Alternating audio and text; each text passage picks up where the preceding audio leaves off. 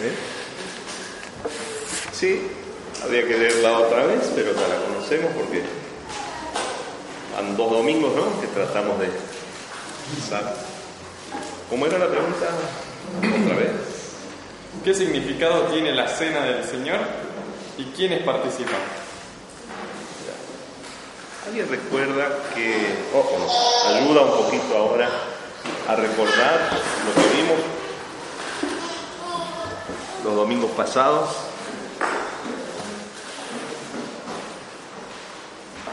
¿Qué pasajes leímos? ¿Qué nos acordamos de lo que vimos?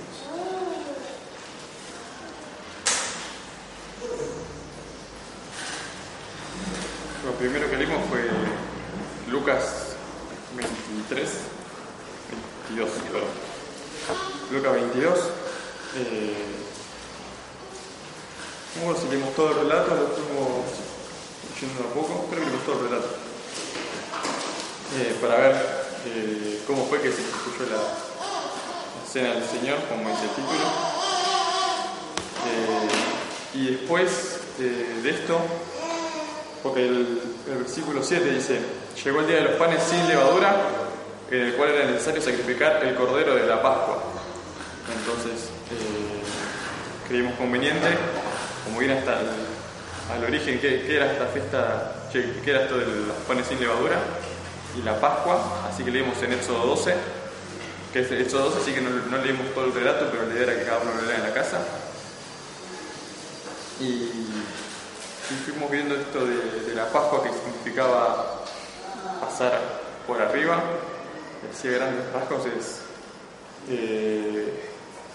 el pueblo estaba, el pueblo de Israel estaba cautivo en Egipto y, y Dios, eh, Dios para liberarlos estaba haciendo muchos, ya, le venía diciendo a Faraón que los deje ir a su pueblo, venía haciendo muchos milagros y Faraón no quería escuchar. Entonces, eh, la única forma que quedaba era la muerte de todos los primogénitos que había en Egipto. Y la única forma que había de que en una casa no muriera el primogénito era que en lugar del primogénito muriera eh, alguien inocente. Eh, en este caso un cordero, macho de un año sin defecto. Entonces tenían que sacrificarlo, derramar la sangre y con la sangre del cordero pintar los, los dos postes y el dintel de la puerta y de esa forma el ángel que iba a pasar esa noche eh, matando a todos los primogénitos, al primogénito de cada casa, no solamente de los hombres, también de las bestias, eh, iba a pasar por alto esa casa y de ahí el nombre de, de la Pascua.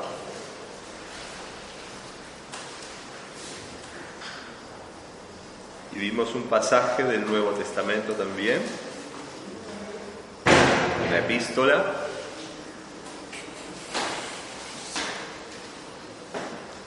¿En qué epístola tenemos? Corintios. Es capítulos muy especiales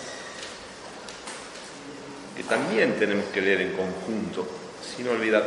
¿Cuál es el capítulo que nos habla de la cena del Señor?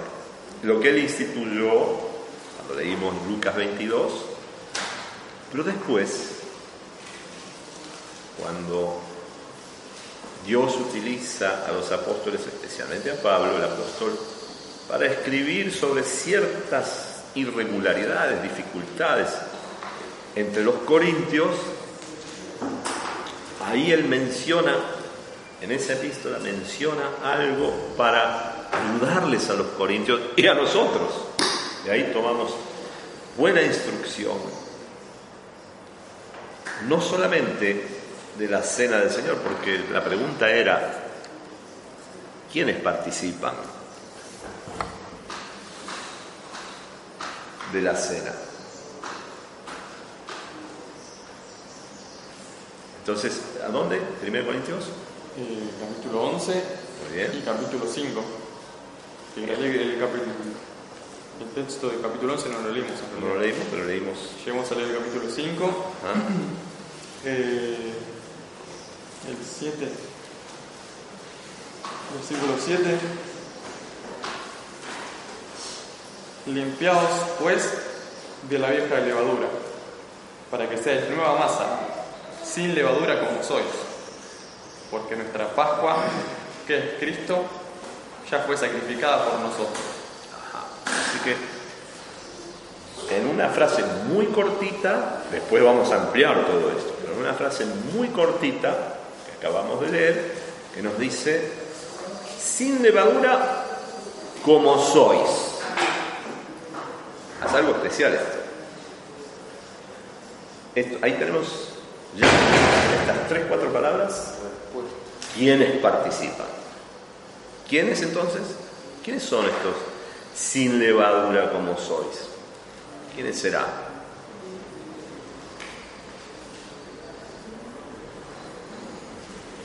Los que han lavado sus pecados con la sangre del Señor Jesús. Están limpios por la sangre del Señor Jesús. Al aceptar al Señor Jesús como Salvador personal, aplicar la virtud de su sangre, la que vertió en la cruz, una sola vez y para siempre. Cuando se cree esto, ¿qué sucede en la persona? Que estaba perdida, que estaba muerta. Nuevo nacimiento. Da gracias. Da gracias, pero sí, pero ¿qué, qué sucede para que dé gracias? Algo pasa en la persona. ¿Eh? Nace de nuevo. Hay un nuevo nacimiento, es una, un nuevo ser. Que tiene algo que recibe por gracia. La vida, vida eterna. Es la naturaleza de Dios que viene a morar en ese corazón. Entonces, al ser lavado por la sangre del Señor Jesús, esa masa es sin levadura. Ahí tendremos que leer la primera epístola de Juan para entender qué es esto sin levadura. El redimido. La nueva, atención con la pregunta, es complicada, pero el redimido, el que fue lavado por la sangre del Señor Jesús. La nueva naturaleza puede pecar. No, pero con seguridad, ¿no? Pero para esto tenemos que leer en la escritura porque podemos decir muchas cosas que no son exactas. Esa nueva naturaleza no puede pecar porque ¿Eh? es nacida de Dios, es lo que nos decía Matías recién. Nació de nuevo. Pero esto hay que leerlo, ¿eh? Hay que buscar el texto en la primera epístola de Juan.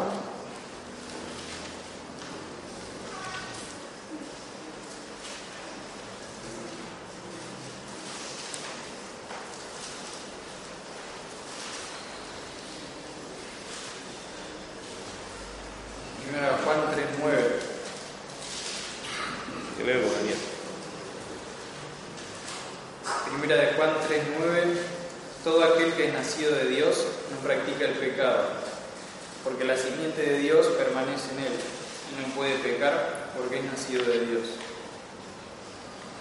Ahora, la palabra de Dios no tiene ninguna contradicción. Ahora, como Jorge nos afirmaba recién, ¿no? Y te pregunto, Jorge, que es una pregunta para todos y para mí, pero ¿no pecas? Sí. Entonces, ¿cómo hacemos para, para equilibrar esto, para ponerlo en su lugar? O mejor dicho, para comprender bien lo que la escritura nos dice. La confesión es, si digo que no tengo pecado, la misma epístola me dice, "Mm, estoy mintiendo. Además, hago mentiroso a Dios, eh, dice el capítulo 1, ¿no? Pero hay algo que leímos recién. Esa nueva naturaleza es impecable, porque es la naturaleza de Dios en nosotros. Por lo tanto, leíste recién, no puede pecar porque es nacido de Dios. Esa nueva naturaleza en nosotros no peca. Y entonces, ¿por qué Jorge me dice, y todos podemos decir, sí, una mirada mala, un pensamiento errado, Es un pecado. ¿Cómo, hacemos para aceptar? ¿El Evangelio? Sí. Evangelio de Juan 13, versículo 10.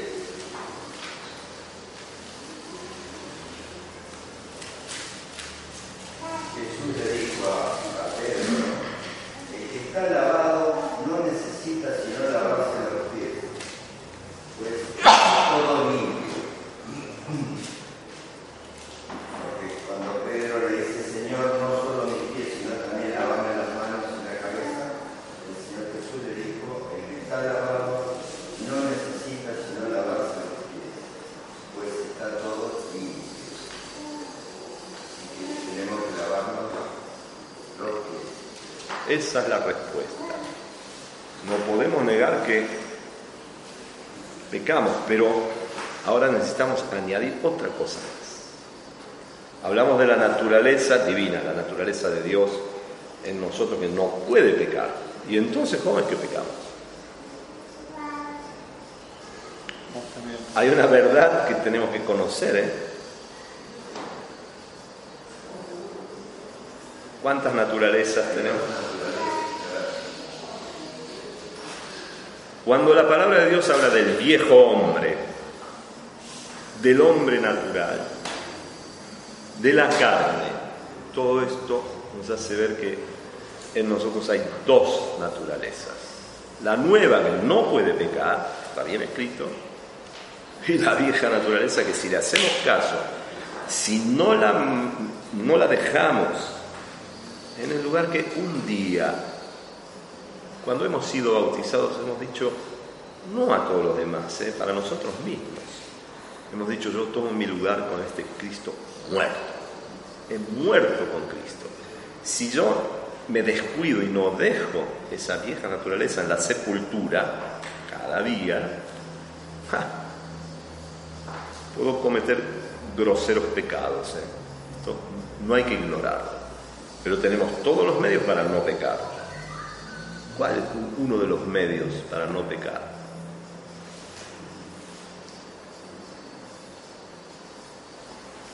Para mantenernos en esa pureza, leíste como somos, panes sin levadura, como somos, así nos considera Dios, porque nos ve en Cristo y tenemos su naturaleza en nosotros. No puede pecar esta naturaleza. Entonces, El Espíritu Santo. el Espíritu Santo, Romanos 8:13 dice, por el- si por el Espíritu hacéis morir las obras de la carne. muy bien. Quiere decir que con el Espíritu puedo hacer Morir morir, las obras de la carne. sí, y puedo hacer varias cosas, ¿no? Con el Espíritu que me fue dado, nos fue dado a los creyentes, por medida chiquitita, a unos más, a otros menos. ¿Será así? No.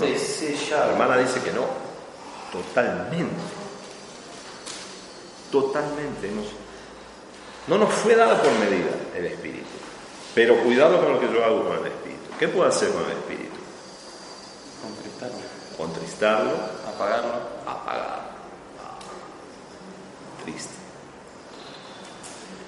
No tenemos que hacer esto. ¿Cómo puedo contristar el Espíritu? Con las obras de la carne. Si lo que leíste en Romanos recién, no le doy lugar para que el Espíritu tenga todo el lugar. Cuidado, porque el creyente es capaz de hacer, cometer pecados groseros. Entonces, uno de los, es uno de los recursos. El otro recurso, lo que nos dijo, sí, pensaba en Hebreos capítulo 4, sí,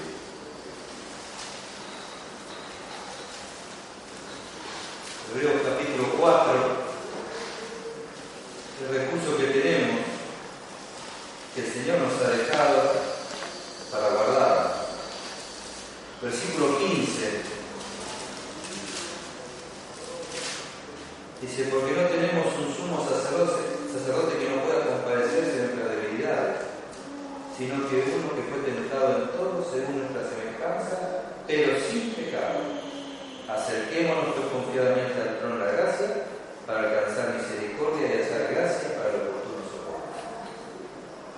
Este es otro de los recursos fieles dados de parte de Dios para que no caigamos antes de la caída. ¿eh? Ahora, si caemos en pecado, hay otro recurso, pero ahora estamos hablando de los recursos para no pecar, para guardarnos en eso tal como somos, sin levadura. El sumo sacerdocio del Señor Jesús, si nos dirigimos a Él ante el trono de la gracia, Él sabe, conoce nuestras debilidades y nos da el oportuno socorro, entonces podemos acudir al trono de la gracia. Y unos versículos más arriba está la palabra de Dios. O sea que Dios no, nos dejó sin recursos. No nos dijo, bueno, ahora arreglense tengan mucho cuidado. Sí, sí, nos advierte que, tengamos, que seamos cuidadosos. Pero nos dio los recursos. De manera que si no los utilizo, tengo el riesgo de caer. Ahora, juntamos todo esto, no olvidamos la responsabilidad que tenemos, pero de parte de Dios tenemos el camino abierto para participar. ¿Quiénes entonces? Los que son, Dios considera así, porque nuestra Pascua fue sacrificada, nos considera como panes sin levadura. ¿Cómo sois? Estos tienen, como dice acá, ¿quiénes participan? ¿Quiénes pueden participar? Un grupo de creyentes que son espirituales. Otros creyentes que a veces decimos, ay, qué lástima que es así. ¿Me dirá así Dios las cosas? Son preguntas que traen otras atrás después, ¿eh? Porque, pero tenemos que ir respondiendo. ¿Quiénes? Hablando generalmente, ¿quiénes entonces participan? Los que son sin levadura. ¿Quiénes son los sin levadura? Los que fueron lavados por la sangre del Señor Jesús. ¿Lo decías? Sí, sí, sí. Entonces, ¿qué, son? ¿Una parte de creyentes? Todos los creyentes. Todos los creyentes. No tenemos que olvidar esto. Todos los creyentes absolutamente pueden participar. Pero no habrá algún cuidado, alguna restricción para esto. Porque si no, mire uno dice, ah, mire yo, este, no sé cómo, a ver, um, voy todos los domingos a la misa y ahora vengo y quiero, quiero participar, porque yo me considero limpio y pues vengo a participar aquí. ¿Qué le decimos a una persona así?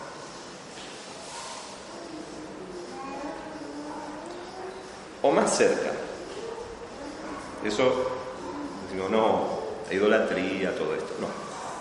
Pero un poquito más cerca. Encontramos, a ver, vamos a unir otra cosa. ¿Cuántas iglesias conocemos? ¿Eh? ¿Cuántas? Miles. Miles. Y todos los días hay nuevas y será la iglesia, como decías recién, ¿cuánto? La iglesia de Cristo. La iglesia de Cristo, la iglesia de Dios. Es una. nosotros los que estamos acá somos. ¿Eh? Ah, esto es lo que no hay que olvidar.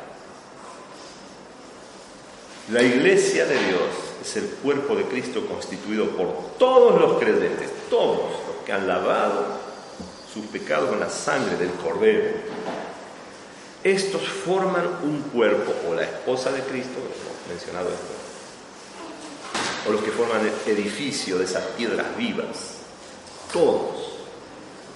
Pero cuando empezamos a ver un poquito las cosas, ahora deberíamos leer para el próximo domingo el capítulo 10 de la primera epístola de los Corintios, que nos va a agregar otra cosa más o nos va a dar luz sobre ciertas cosas para dar una buena respuesta a esa pregunta. Porque alguien puede decir, ah, yo soy un hijo de Dios, vengo a participar. Pero no podemos olvidar lo que tenemos en el capítulo 10, que tal vez leemos ahora mismo, tenemos unos minutos. Capítulo 10 de la primera epístola a los Corintios.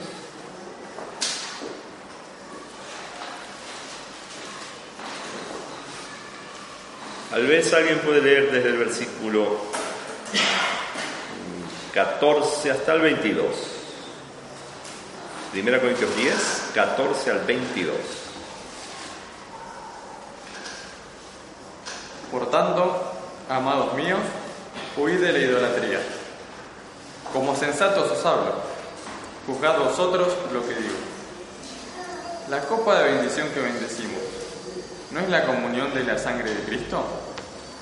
¿El pan que partimos no es la comunión del cuerpo de Cristo?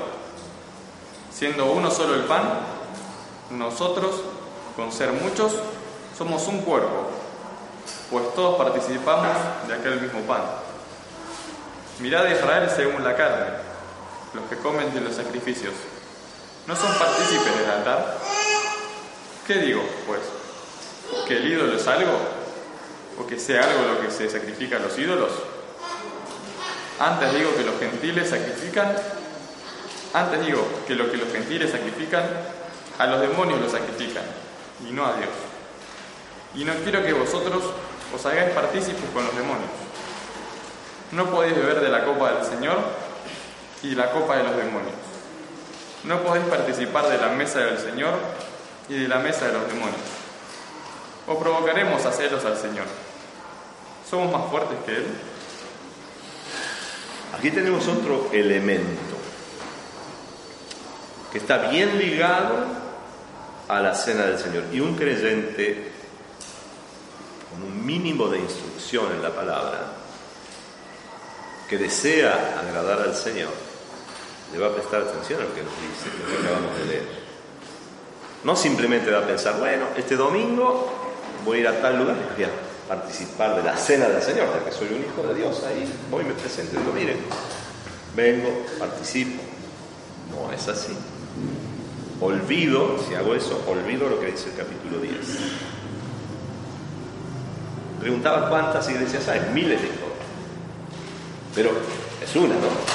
Pero quiere decir que cuando vemos a miles, solo recorramos el barrio aquí, vamos a ver unas cuantas cada una con su lo que piensa, los agregados a la palabra, o lo que le quitan a la palabra. Bueno. Son redimidos por la sangre de Cristo los que ahí creyeron, lo mismo que acá. Podría ser que entre nosotros hubiera alguien que todavía no aceptó sinceramente al Señor Jesús como su Salvador. Por lo tanto, no, tiene esa, no es esa nueva masa. Pero queremos decir que sí, que todos los que estamos aquí verdaderamente somos hijos de Dios. Es el deseo, es el deseo de Dios este. ¿eh? Pero el capítulo 10 nos muestra algo. Que para participar, según las escrituras, de la cena del Señor, tengo que manifestar algo que es una palabra que jamás tenemos que olvidar. ¿Cuál será esta palabra? La leímos en el versículo 16.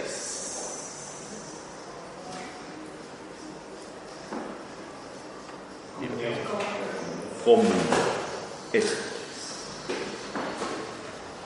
¿Y comunión con quién? Con Cristo. Con Cristo. ¿Cómo dice la primera epístola de Juan? Y tenemos comunión y con el Padre y con el Hijo, y comunión entre nosotros. Estas cosas os escribimos para que vuestro gozo sea cumplido. Y si le hacemos caso a la Escritura, el gozo será nuestra porción. A pesar de las dificultades, de nuestras debilidades, el gozo, que nadie nos puede quitar, el gozo interno, de esa comunión, nadie la puede pero tenemos que prestarle atención a la comunión. Entonces, es interesante el párrafo primero habla de la copa y después del pan. ¿Por qué será? Hay que responder. ¿Por qué primero la copa y el pan? Pero en, el capítulo 11 habla del pan y de la copa. ¿Por qué será? Tenemos que prestar atención a estas cosas. Lo dijimos recién, ¿eh? Hace un ratito. la sangre que nos ah, sin la sangre de Jesucristo que nos limpia de todo pecado, imposible. No pertenece a ese cuerpo. No hay comunión. Por eso, lo primero que se menciona ahí es, en este capítulo, es la copa. Y es una copa de bendición que bendecimos. Es un gozo cuando el primer día de la semana, como hoy, podemos participar de una copa que para nosotros es de bendición. No nos, no nos falta ninguna bendición. Todo nos fue adquirido por Cristo, por su sangre, por su vida entregada y su sangre derramada. Lo tenemos todo. Entonces damos gracias por una copa de bendición, pero que para Él, en las tres horas de tinieblas, fue de maldición.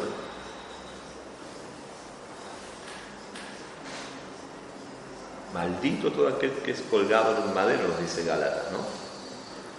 ¿Y cuándo sufrió esa maldición el Señor Jesús, el Santo, el Hijo de Dios?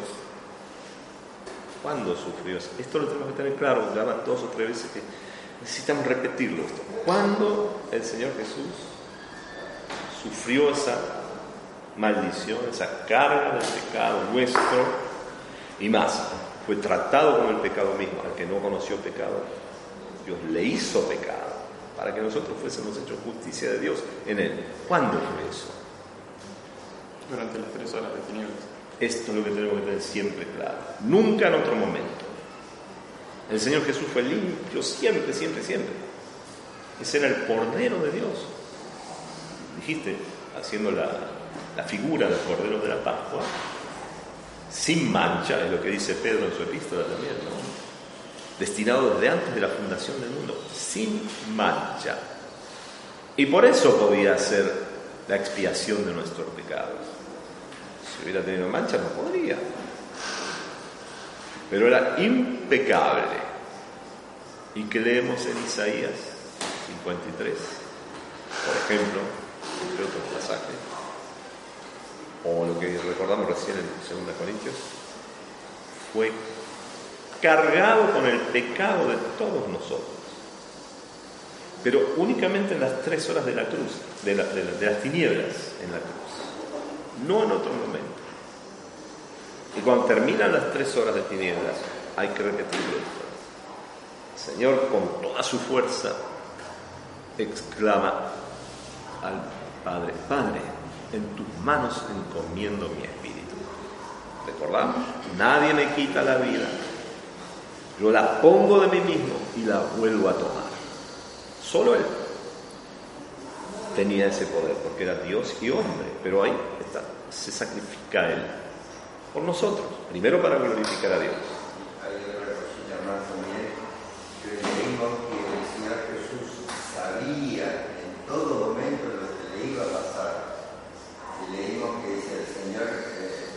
Padre habló al oído, yo no fui rebelde ni me eché atrás. Es decir, que en la comunión íntima, Dios le dijo exactamente todo lo que tenía que pasar. Una cosa bueno, por, toda la humanidad y otra cosa es pausa, paso a paso, todo lo que iba a soportar. ¿no? Él sabía en todo momento, si por un lado que le entrega a todos, nadie se le quitó la vida, pero lo otro que también nos tiene que mover es que él sabía de antemano todas las cosas. Por eso él se adelanta, a quien buscan y a Judas le dice lo que tenés que hacer, hacerlo pronto. Había una, una prontitud, una rapidez decir, para hacer la voluntad del Padre. Son detalles que a veces no, no, no, no lo pensamos.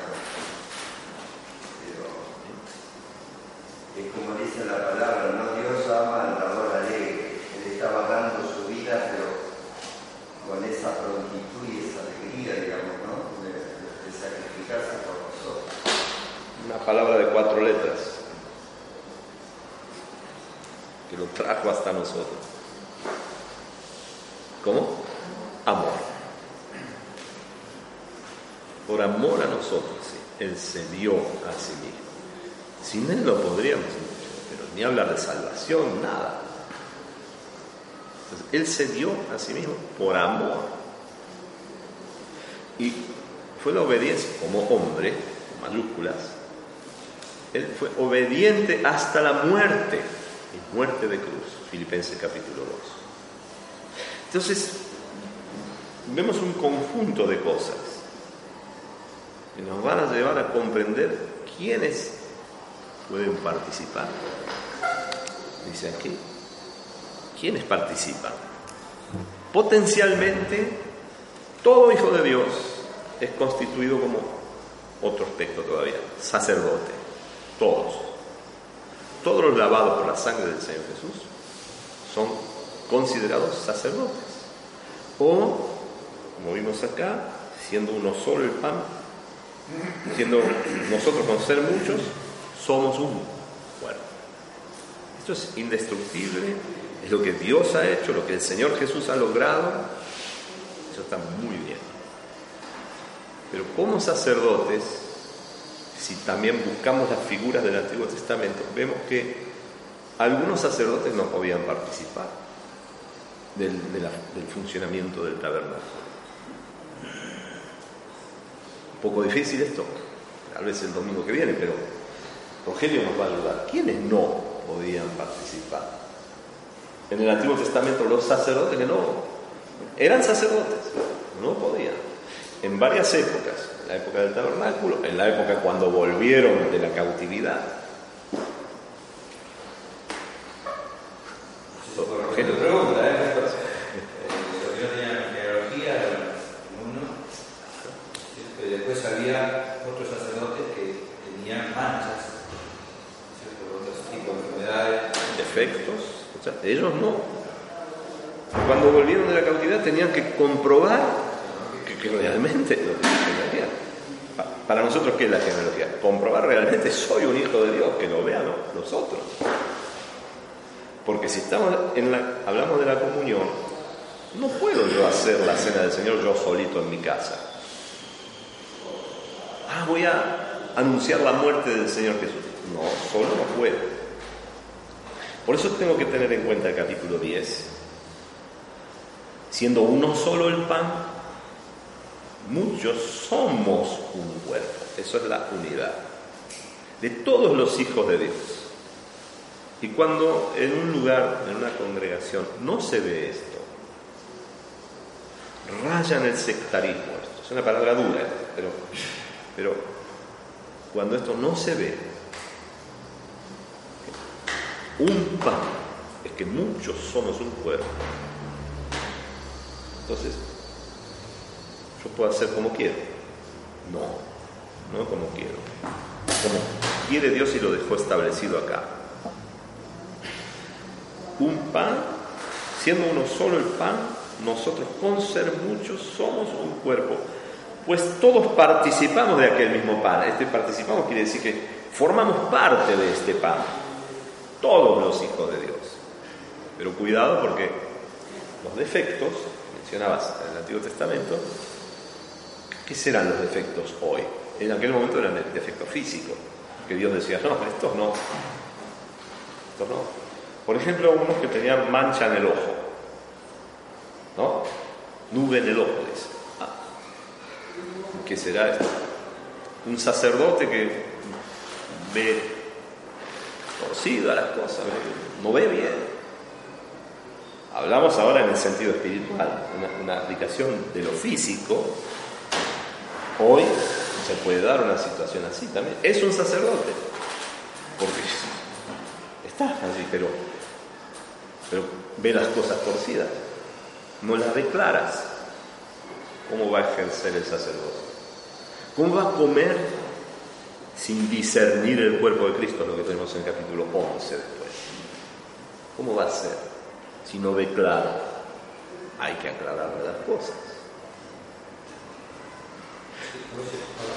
A veces podemos pensar Que en ese pan solamente vemos lo que acá. Ahí es un punto que tocar. Pues ahí no veo, no discerno bien. Exacto. Si pienso que en el lugar que yo estoy, aquí, en este lugar, somos nosotros solos, eso es tener una nube en el ojo, no ver claro, no veo. Es sectarismo en mi, corazón, ¿eh? eso es ser un sectario.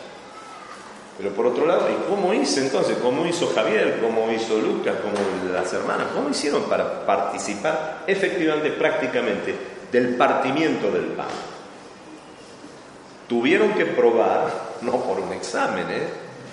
pero uno ve la vida y expresan, expresan su deseo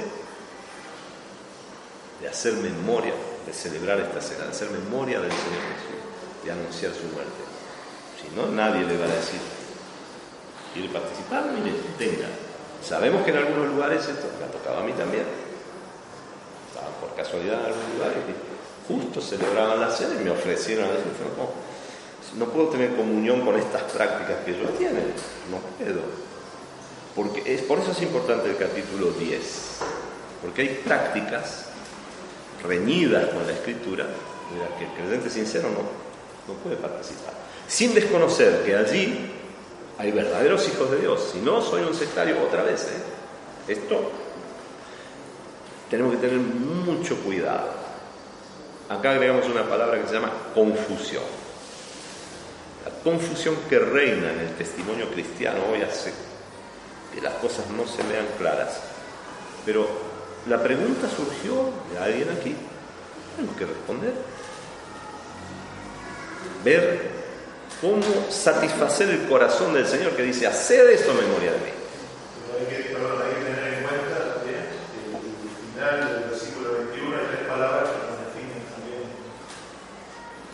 Dice, no podéis participar de la mesa del Señor y de la, y de la mesa del Señor. Entonces, la mesa del Señor hay que tomarla en cuenta. Eso es. ¿Qué es la mesa del Señor? Entonces, otra vez la palabra comunión. Es el lugar. Si me invita alguien a casa y estamos sentados a su mesa, estoy teniendo comunión a todo lo que hay ahí. Con el dueño de la casa y su familia y con lo que hay ahí, lo que estamos comiendo. Eso es la mesa del Señor.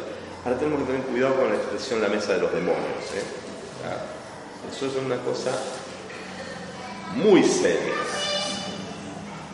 No hay que olvidar que los corintios se retiraban del paganismo con toda la idolatría que, que nos habla antes, no hay que olvidarlo. Pero también tenemos que tener cuidado hoy en las cosas que se están estableciendo de la idolatría. Pero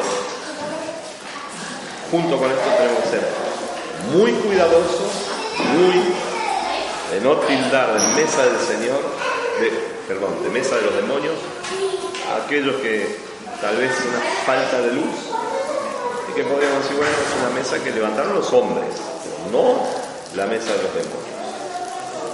Esto hay que ser muy, muy cuidadoso. Por eso, quienes participan, todo hijo de Dios, pero necesario que sea limpio y que manifiesten su testimonio personal que está limpio y que lo diga, que, lo, que, lo, que se vea esto, entonces ese va a participar con toda libertad. Hebreo capítulo 10, tenemos toda libertad. Pero hay que tener, seguimos en lo que viene, Primera Corintios 10, Primera Corintios 11 y todo lo que vimos, lo reunimos y vemos que paso a paso vamos obteniendo luz para participar con todo gozo de lo que el Señor quiso, quiere, todavía hasta que venga.